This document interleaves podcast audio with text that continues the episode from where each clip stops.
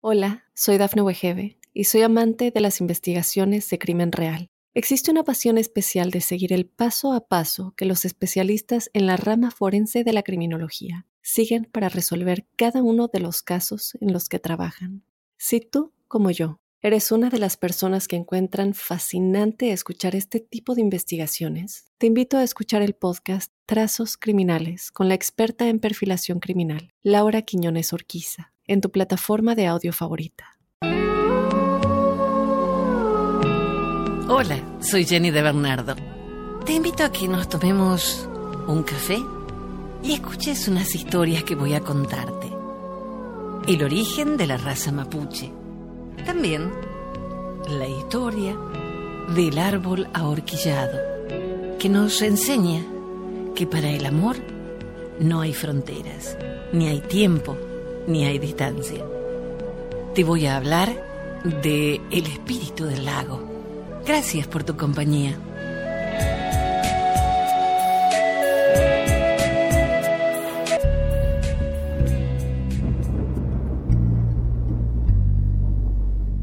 Los mapuches, que quiere decir gente de la tierra por mapu tierra y che gente, ocupaban una gran zona del cono austral de América del Sur, que abarcaba la parte central de Chile y Argentina. Según su ubicación geográfica, se denominaban entre sí como huiliches, gente del sur, puelches, gente del este, ranculches, gente del Carrizo, Picunches, gente del norte, y Pehuenches, gente del Pehuen o Araucaria. Para ellos tenían gran importancia los puntos cardinales y orientaban la construcción de sus rucas según estos. Así, la puerta principal se abría al oriente. Sus cobijas tenían la cabecera hacia la salida del sol y nunca de norte a sur o al contrario, porque según sus creencias, la primera ubicación daba vida y estaba protegida por los espíritus bienhechores, y la segunda traía enfermedades y hasta la muerte, porque el sur es el punto por donde desaparecen los vivos, visitados de improviso por los malos espíritus que de allí vienen. Entonces, no había límites definidos como ahora entre los países. Las guerras y escaramuzas hacíanse entre caciques, tribus o confederaciones de tribus. La causa de sus peleas eran principalmente por rapto de mujeres o por razones de supervivencia, al disputar un terreno apto para la agricultura y rico en plantas y árboles de los que sacaban su alimentación. Subsisten solo los mapuches que viven en Chile, ya que los llamados pampas argentinos fueron exterminados por las continuas guerrillas en su contra, la última de las cuales la dirigió el general Roca en 1879. En Chile los mapuches viven desde el sur de Biobío hasta Puerto Montt, ocupando diversos puntos en la precordillera de los Andes y en la costa. Los que aún mantienen el lenguaje, los ritos y costumbres no pasan de los 200.000, aunque se considera que el total de mapuches asciende a unos 500.000, siendo estas cifras inseguras. Otro punto indiscutible es el de la homogeneidad racial de los mapuches. Si bien hablaban la misma lengua y practicaban parecidas costumbres, pueden haber tenido diferencias étnicas. Hay muchas teorías sobre el origen de las razas americanas. Sin los pacientes y sabios investigadores que se dedicaron a lo largo de tres siglos al estudio de la lengua mapuche y a observar sus costumbres, ritos y tradiciones, no habríamos podido tener la adaptación de sus hermosas creencias llenas de espiritualidad. Estos pueblos no tuvieron o no alcanzaron a tener, como suponen algunos indigenistas, lenguaje escrito. Al recoger su tradición oral, se salvó en parte la misteriosa mitología, cuyos orígenes se pierden en la prehistoria.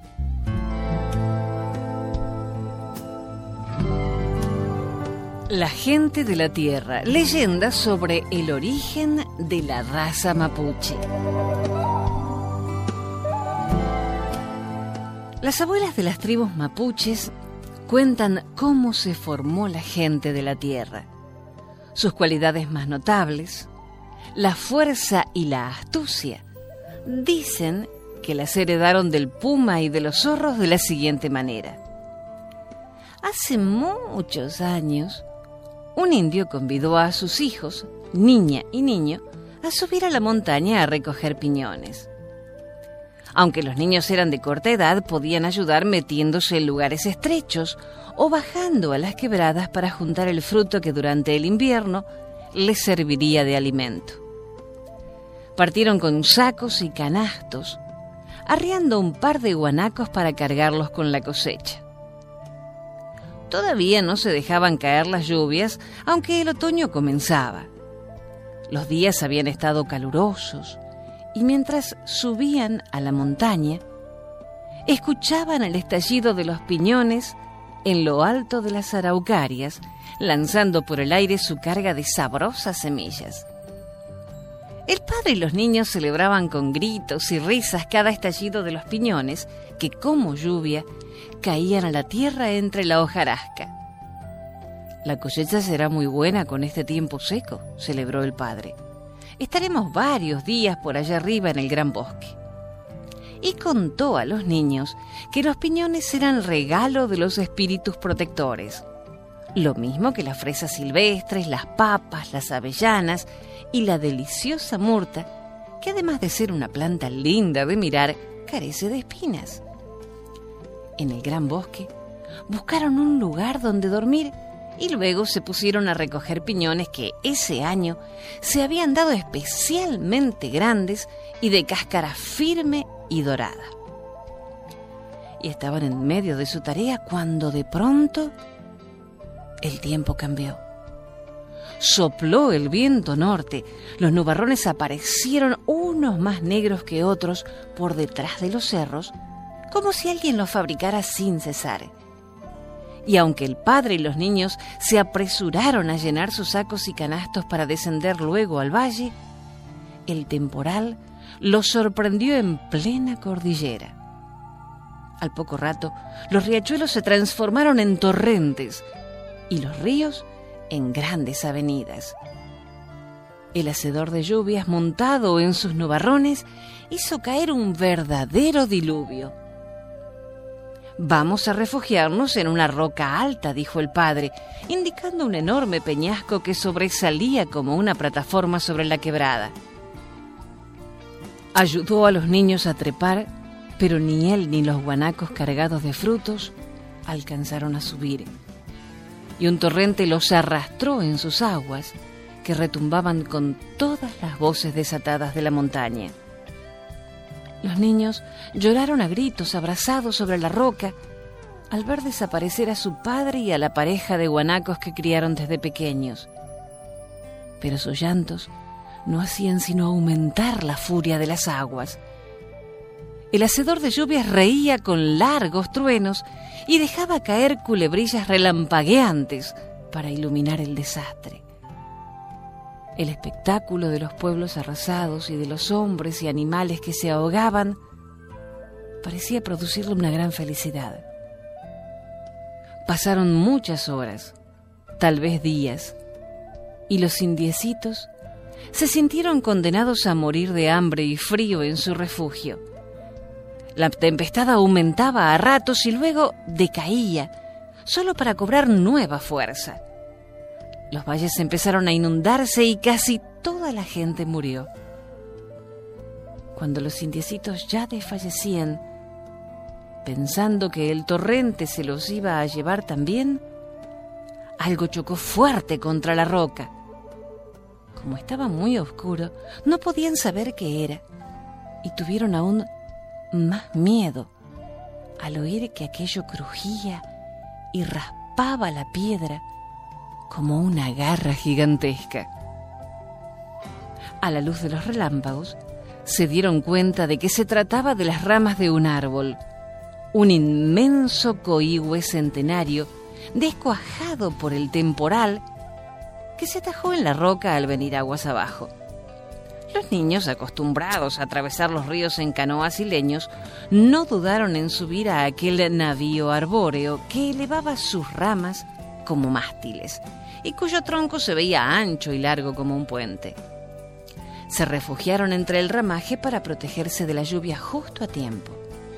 El árbol continuó aguas abajo con su nueva carga. Traía ya otros seres a bordo. Los niños descubrieron entre las hojas no solo nidos con sus huevos, sino a numerosos animalitos que se habían agarrado a los ramajes. Conejos, cururos y hasta una culebra temblaban amansados por el miedo junto a los pequeños indios. Hasta el día siguiente, cuando aclaró un poco, no descubrieron que en el árbol también iban un puma y una zorra de las llamadas chillas por su modo de aullar. Estoy hostigado con la carne de conejo, insinuó el puma cuando vio a los niños. Creo que debe seguir hostigando, como yo de los cururos, contestó la chilla con una sonrisa maliciosa. ¿Qué piensas? Dime, se asombró el puma entrecerrando los ojos. Tenemos fama de sanguinarios, amigos. Creo que esos niños se han salvado por algún favor de las estrellas. Y ha llegado el momento en que nosotros subamos de categoría. ¿Qué te propones? preguntó el puma. Me propongo y te propongo que los cuidemos y creyemos y que sean nuestros hijos, respondió la chilla irguiendo la cabeza. Pero, ¿cómo puede ser eso? rugió el puma escandalizado. La chilla, que acababa de perder su camada de zorritos en la inundación, contestó, Yo les daré la leche que ya no tomarán mis pequeños, y tú les enseñarás como a tus cachorros a ser los más fuertes y valientes de la tierra, los más orgullosos que jamás se entregan. El puma meditó un rato agitando su cola. Con mi leche les transmitiré mi inteligencia y mi astucia, dijo la zorra. Es nuestra oportunidad. Y empezó a acercarse lentamente a los niños deteniéndose cuando ellos abrían demasiado los ojos o lanzaban un grito de miedo. Se restregó contra sus piernas y luego se echó al suelo mostrando que tenía abundante leche. Luego se aproximó el puma con mayores cuidados, sintiendo que ya era famoso por esta acción. Los niños que no habían comprendido el lenguaje de gruñidos de los animales no entendieron al comienzo su intención se extrañaron de que el puma les pusiera en el pecho una pata sin garras, haciéndoles un cariño algo torpe, y que la zorra se diera vueltas en el suelo jugando, mientras los miraba con su expresión astuta, característica de la familia de los zorros. Como llevaban días sin comer, no tardaron en tomar confianza y beber la leche que la zorra, de manera evidente, les ofrecía. Y junto con este alimento, entendieron el lenguaje de los animales. Viajaron varios días en el árbol gigante.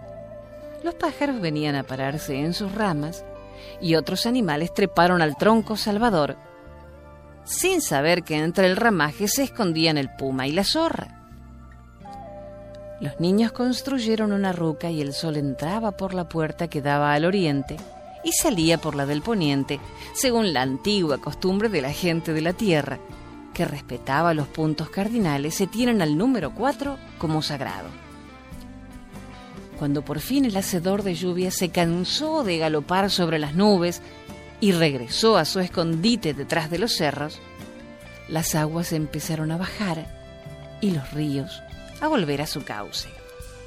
Entonces, el coihue se enterró en el barro como un navío que encalla, y cuando el viento secó la tierra, el puma, la zorra y los niños saltaron del tronco y buscaron un valle escondido donde vivir.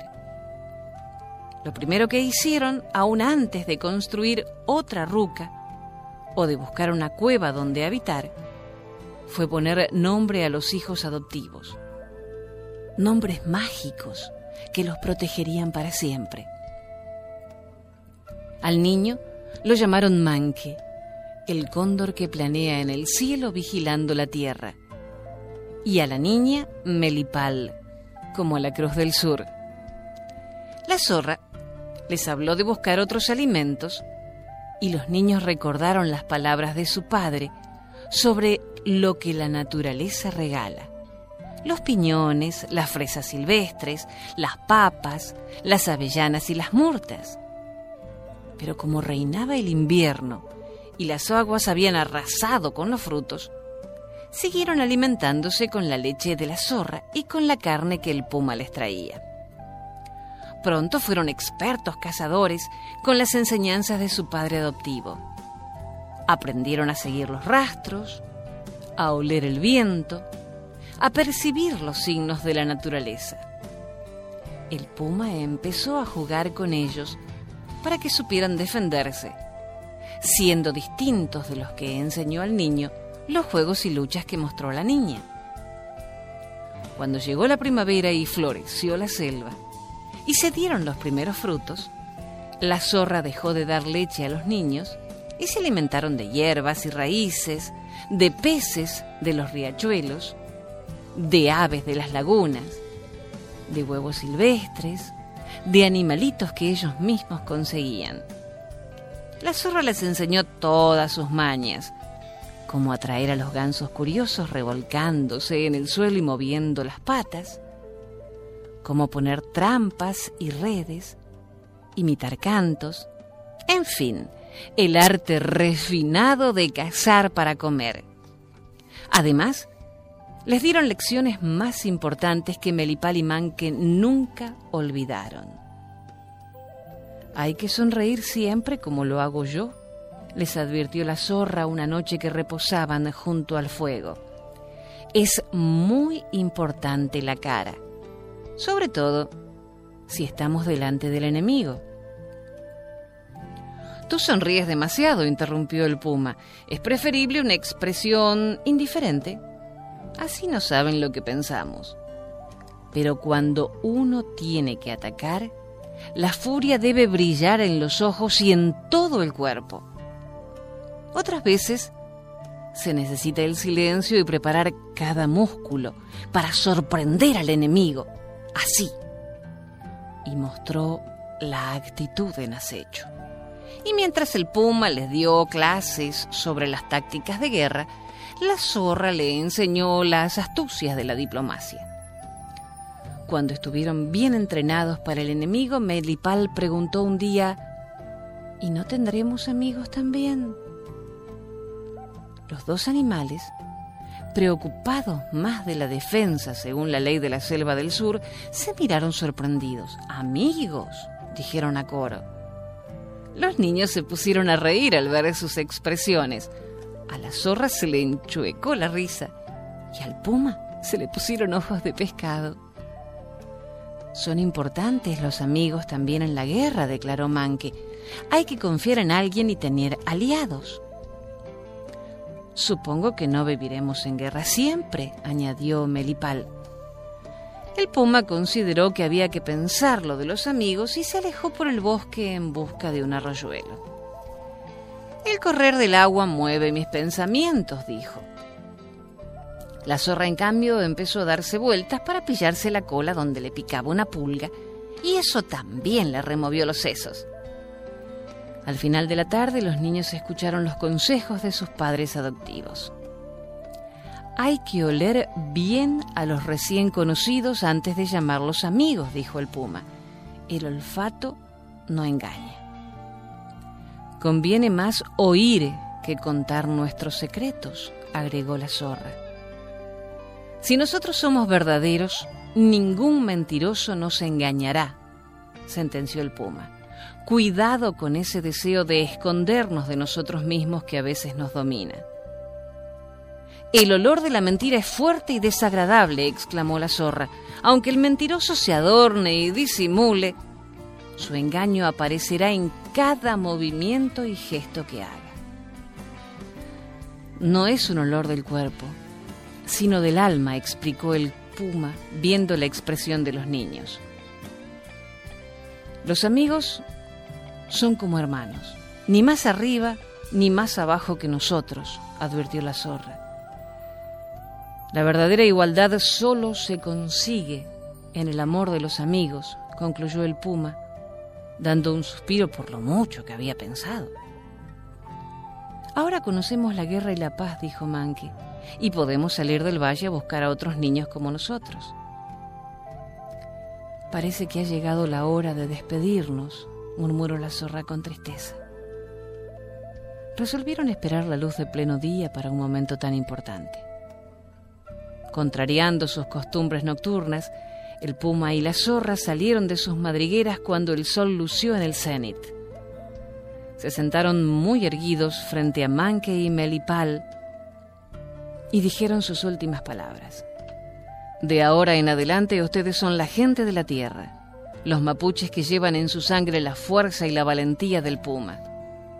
Este es un pacto para siempre entre la raza de ustedes y la mía, dijo el puma. Enseguida habló la zorra. También llevan en su sangre la astucia de los zorros. Los hijos de ustedes nos mirarán con simpatía, porque en cada uno de ellos la leche que les di gritará que fui su madre. Melipal y Manque abrazaron a sus padres adoptivos y ellos lamieron sus caras y sus manos como última despedida. Tuvieron que caminar mucho para encontrar valles fértiles donde algunos niños y niñas vivían, también salvados de las aguas por otros animales. Cuentan que a los de las islas los libraron de ahogarse los delfines. De esta manera se volvieron a fumar las tribus y los mapuches fueron la gente más valiente y astuta y nadie los pudo vencer jamás en la guerra. De padres a hijos se transmitieron la historia hasta que se transformó en leyenda. Y ellos saben que descienden de los pumas y los zorros.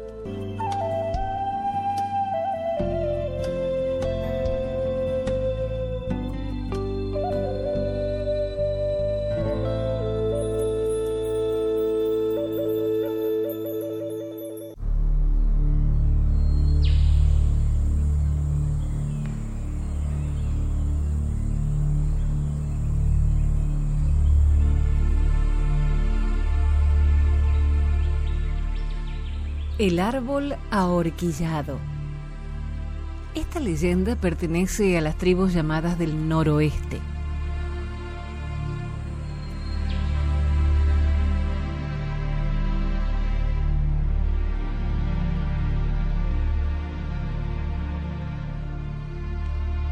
Hace muchísimo tiempo había dos tribus muy próximas, solamente separadas por un bosque no muy extenso, aunque sí sumamente frondoso, en cuyo centro había un claro en forma de prado.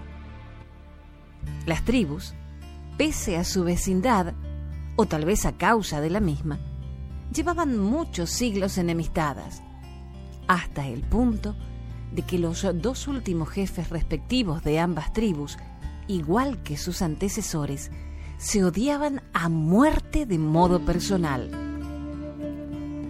Mas dio la casualidad de que cierto día, estando Rayo Veloz, hijo de Asta de Ciervo, jefe de una de las dos tribus en el bosque, vio pasar a una bellísima muchacha que resultó ser Lirio Florido, hija de Gran Vendaval, jefe de la otra tribu.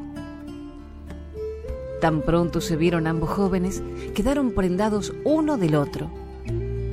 Y aquella misma noche, en su primera entrevista celebrada en el claro del bosque, a la luz de la luna, se prometieron amor eterno.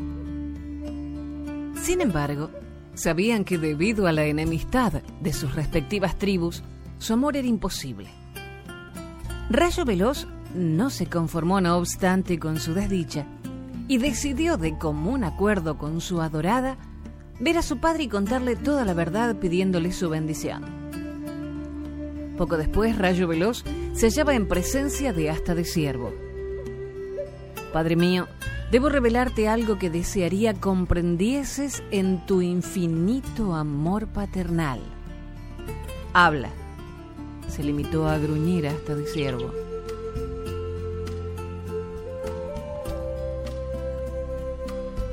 Acto seguido, Rayo Veloz le contó a su severo padre lo relativo a sus amores con Lirio Florido. Al oírle, hasta de siervo montó en cólera. Jamás, jamás consentiré en tamaño desafuero. ¿Casado tú con la hija de mi cruel enemigo?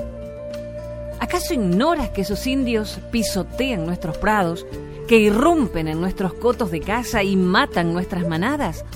No, olvídate de este amor o dejarás de ser hijo mío. Rayo Veloz, ante esta andanada proferida con acento iracundo, sintióse morir en lo más hondo de su alma. Por su parte, Lirio Florido había mantenido con su padre, Gran Vendaval, una escena muy semejante a la anterior. Aquella noche los dos amantes decidieron unir sus vidas para toda la eternidad en la muerte sin titubear ni un solo momento, Rayo Veloz extrajo su puñal de casa del cinto y cortó las venas de las muñecas de su amada, y luego procedió a realizar la misma operación con las suyas. La sangre empezó a gotear primero lentamente y después como dos torrentes de fuego, regando la tierra del claro del bosque. Los dos enamorados no tardaron en caer en tierra exangües. Cuando sus cuerpos fueron encontrados, las dos tribus prorrumpieron en llantos y lamentos desgarradores, no siendo los menos desdichados los de ambos padres. Sin embargo, la enemistad tribal continuó todavía por unos días, hasta que alguien se dio cuenta, harto maravillado, que en el claro del bosque, en el mismo lugar donde la sangre de los dos enamorados había empapado el suelo, empezaba a brotar un árbol que milagrosamente, en unas cuantas semanas apenas, adquirió una gran corpulencia. Al tiempo que de su grueso tronco salían dos ramas llenas de hojas que no tardaron tampoco en entrelazarse profusamente. Naturalmente, los chamanes declararon que aquellas dos ramas eran las almas de los dos enamorados, simbolizadas en el árbol. Los dos jefes, hasta de siervo y gran vendaval, decidieron fumar la pipa de la paz y sellar una nueva amistad que debería ser tan duradera como el amor de rayo veloz y lirio florido.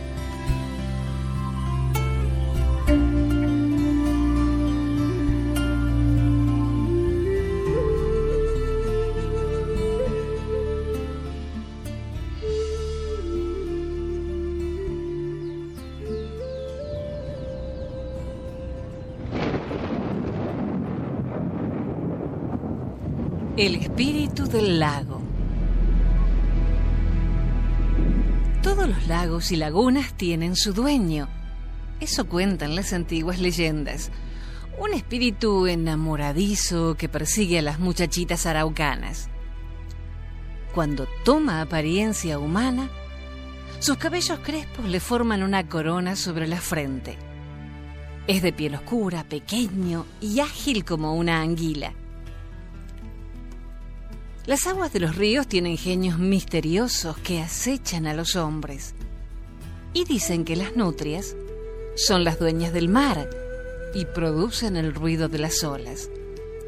A los que pretenden cazarlas los persiguen, llevándoselos a las profundidades desde donde jamás regresan. Esto es lo que los antiguos cuentan y puede creerse o no. Hay historias extrañas en cada lago del sur. Y una de estas cuenta cómo el espíritu de Millacol, que significa agua de oro, se enamoró de Imahue, la hija del cacique Lemunao, que habitaba con su tribu cerca de un lago. Y sucedió así. Todas las semanas, Lemunao salía de pesca llevando de regalo un jarro de chicha al espíritu del lago para que le diera peces. Sentado en su canoa decía con voz fuerte, Ayúdame, Señor del lago, junta y súbeme tus peces, que son mi plato favorito. Te invoco y derramo un jarro de mudai para que me des tus finos animales, hombre del agua. Derramaba la chicha por la orilla y al poco rato los peces brillaban junto a la canoa. Lemunao los ensartaba con su tridente de uno en uno hasta llenar un gran canasto.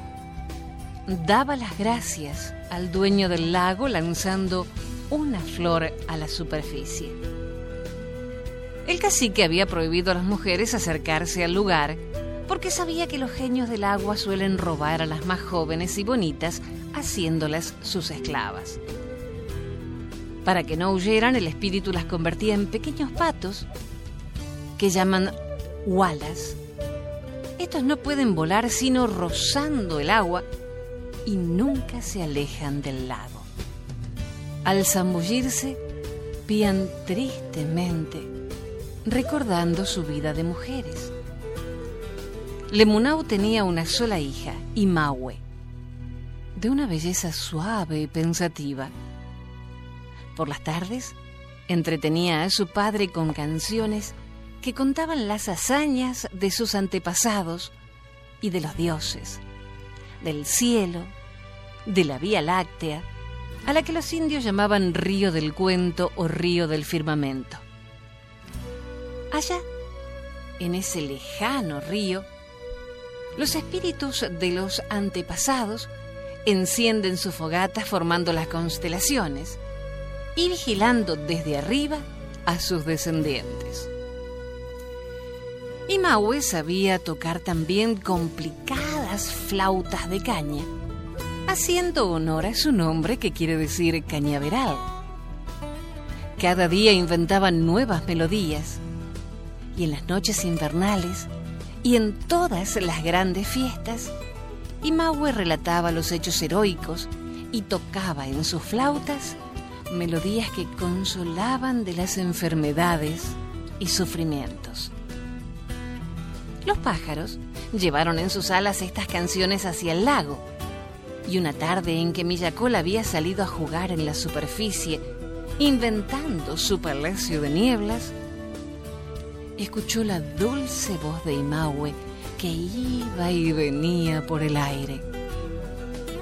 ¿Quién canta? preguntó a sus esclavas. Es Imaue, la hija de Lemunao, contestaron las aves, escondiendo sus cabezas bajo las alas, sabiendo que Miyakol querría tener de esclava a la dueña de la voz y de las melodías. Desde esa tarde el espíritu del lago no descansó, levantando fuertes oleajes que impedían salir a pescar al cacique y a su gente. Tanta turbulencia no dejó de llamar la atención y la machi, sacerdotisa de la tribu, agitó ramas de canelo mojadas en mudai por las orillas del lago para conjurar al espíritu inquieto. Lemunao echaba de menos su plato favorito y se embarcó en su canoa a pesar de las advertencias de la machi. Las aguas parecieron calmarse y una gran cantidad de peces plateados brincó en torno a la pequeña embarcación. Lemunao se puso a pescar luego de echar al agua numerosos jarros de bebida para aplacar a Miyakol. Cuando se preparaba para regresar con sus canastos repletos, se abrieron las aguas frente a él y surgió Miyakol, vestido de algas, con los pelos enroscados como una corona sobre la frente y con los ojos amarillos como pepitas de oro. Al reír, mostraba dientes aguzados parecidos a los de las fieras. Aunque Lemunau siempre respetó el espíritu del lago, nunca lo había visto y su aparición le causó espanto. Disimuló, sin embargo, para no disgustar a una criatura de apariencia feroz. Una voz extraña que parecía comunicarse directamente con su pensamiento murmuró, Dame a tu hija Imaue, la de la voz maravillosa, y siempre tendrás peces de plata en tu cocina. El cacique se asustó aún más, pero dijo con calma, Imaue no es digna de ti, señor del lago. Su voz es hermosa, pero poco firme y su cara tiene manchas como la luna. Además, su carácter es caprichoso y hace lo que quiere.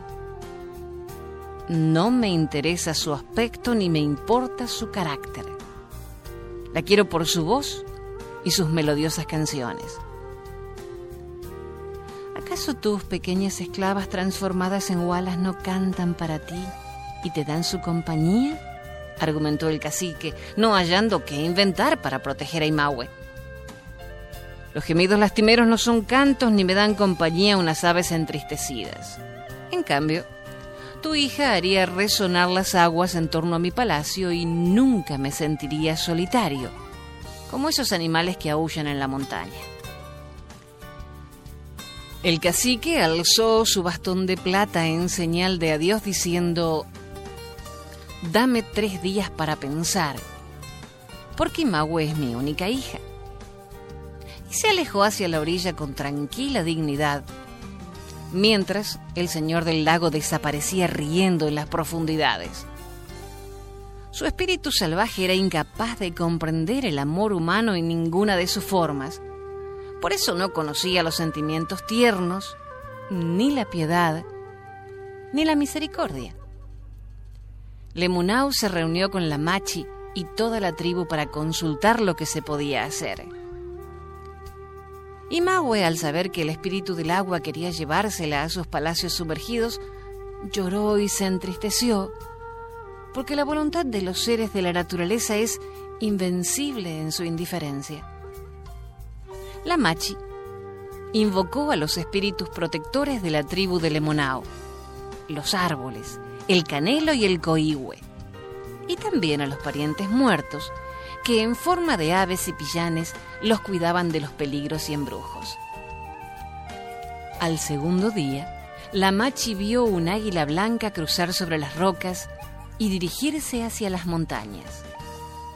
Era una clara señal de que tendrían que emigrar a un lugar alto para salvar a Imaue, un lugar lo más elevado posible para que no los alcanzara el enojo de Millacol al comprender que Imaue no sería suya. Abandonaron sus siembras, los árboles amados, sus rucas, y tomaron lo más necesario para huir cuanto antes. Iban trepando los primeros cerros cuando los bordes del lago se rompieron y una lengua de agua corrió tras ellos como un rayo y tocó los pies de Imaue convirtiéndola en cañaveral. Lemunau y su gente se transformaron en plantas y arbustos gracias a sus espíritus protectores. Los niños muy pequeños se convirtieron en pececillos que huyeron rápidos hacia el centro del lago. Emergió entonces Millacol y con sus manos de niebla removió las cañas mágicas que entonaron extrañas canciones de un palacio de oro y de la melancólica belleza de las profundidades. Las gualas prisioneras, al ver alzarse las cañas y oír sus musicales historias, volaron a ras del agua a refugiarse entre ellas. El roce de los tallos contra las plumas de las aves produjo sonidos únicos que hablaban de consuelo y amistad, de sentimientos puros y generosos que el espíritu del lago no podía comprender. Se sintió ajeno a ese amor de las cañas y las aves, y cubriéndose de brumas, huyó a su palacio sumergido. Pronto el rumor de las canciones se extendió hacia los árboles vecinos a las almas del Emunao y su gente convertidos en selva. Y por todo aquel lugar emergieron flores semejantes a miradas amorosas, a ojos humanos que se mojaban de rocío. Y las ramas de los coíhues y canelos cubrieron de sombras protectoras las orillas. Cuentan las antiguas consejas que el sitio se convirtió en una especie de paraíso, donde todo el que atravesaba las quilas y tupidas enredaderas que lo rodeaban sentíase lleno de una paz profunda, como si los hilos y antenas invisibles que tienen todos los seres se unieran por fin en una clara armonía.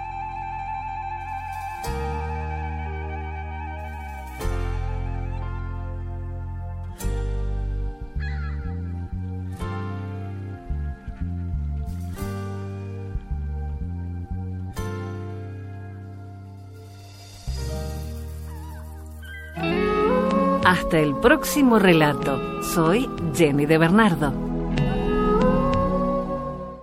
Hola, soy Dafne Wegebe y soy amante de las investigaciones de crimen real. Existe una pasión especial de seguir el paso a paso que los especialistas en la rama forense de la criminología siguen para resolver cada uno de los casos en los que trabajan. Si tú, como yo, ¿Eres una de las personas que encuentran fascinante escuchar este tipo de investigaciones? Te invito a escuchar el podcast Trazos Criminales con la experta en perfilación criminal, Laura Quiñones Orquiza, en tu plataforma de audio favorita.